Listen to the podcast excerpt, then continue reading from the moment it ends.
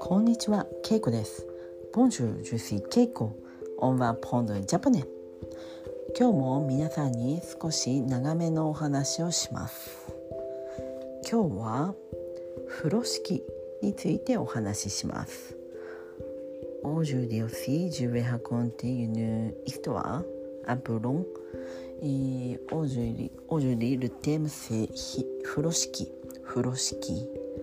En fait, c'est le tissu pour emballer des boîtes à bento pour apporter quelque chose. C'est ça, vous connaissez.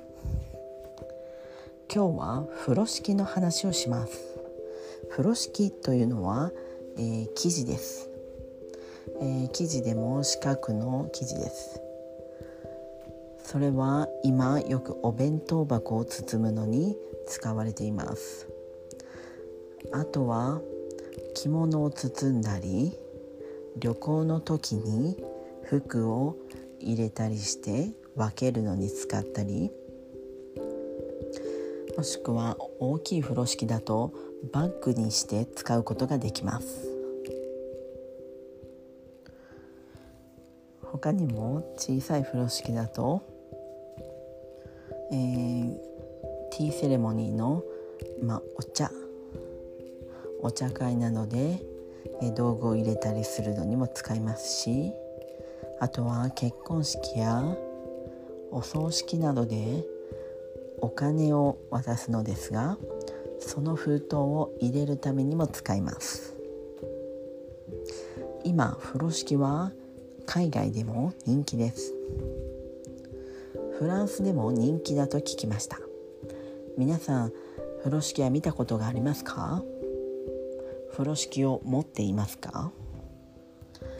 風呂敷は、えー、もともと風呂敷という言葉の通りお風呂ルバンですね。風呂風呂はお風呂なのでバン。ルバン。で敷はメート。ルなので、えー、お風呂の時に敷く、えー、布という意味がありました。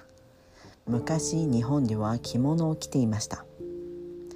着物を着ていて、えー、風呂敷を持っているとそれがちょうど物を、えー、乗せたり包むのにぴったりだったんです。例えば銭湯や、まあ、そういう温泉だったりお風呂に行く時。それが風呂敷の風呂なんですが、えー、風呂敷を敷いてだから服を持っていた道具を持っていた風呂敷を敷いて着物をそこに置いてそしてお風呂に入る。なのでとてもコンパクトででも、えー、着物の汚れを防ぐのに敷いたり床に敷いたりもしくは、えー、着物や、まあ、布など、まあ、タオル代わりのそういう布を持ち運ぶバッグ代わりにも使うことができました。昔の人はよく風呂敷を使っていました。大きな荷物を運ぶ時も、えー、箱を持つと、えー、大きくて大変ですが風呂敷に入れると、えー、結んで一つの場所を持っておけば運べるので、えー、力も、えー、それほど、えいらないので楽です。昔の映画やドラマそして写真などを見ると多くの人が風呂敷を使っています。今、えー、海外で人気な風呂敷は、えー、プレゼントを贈るためによく使われています。プレゼントを、えー、ラッピングする時に風呂敷を使いそしてそれを贈る人お友達や家族などにあげます。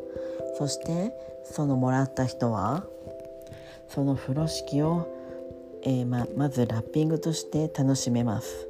そしてその後そのそれに包まれているプレゼントを楽しめてその後風呂敷自体もまた自分自身の、えー、まえー、お弁当包みであったりまた違うことで使えますまあ、インテリアに使う人もいますしカバンの中でちょっと道具を、分けるために、ちょっと包みたい時にも使えます。あとはリメイクで、えー、ティッシュティッシュケースなどを包んだりあとはまあ棚の上に風呂敷を敷いてオブジェを置いたりそういった、まインテリアとしての使い方もできます。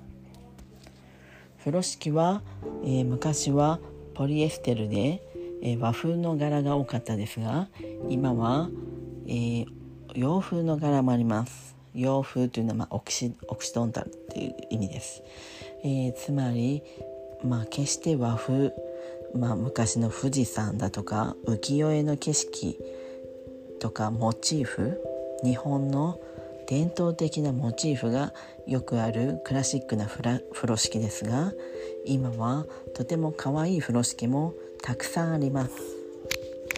そういった可愛い風呂敷もぜひ皆さんに見てもらいたいです。風呂敷を使って、えー、おしゃれな、えー、カバンもしくはプレゼント。そしてインテリアなどをぜひ楽しんでみてください。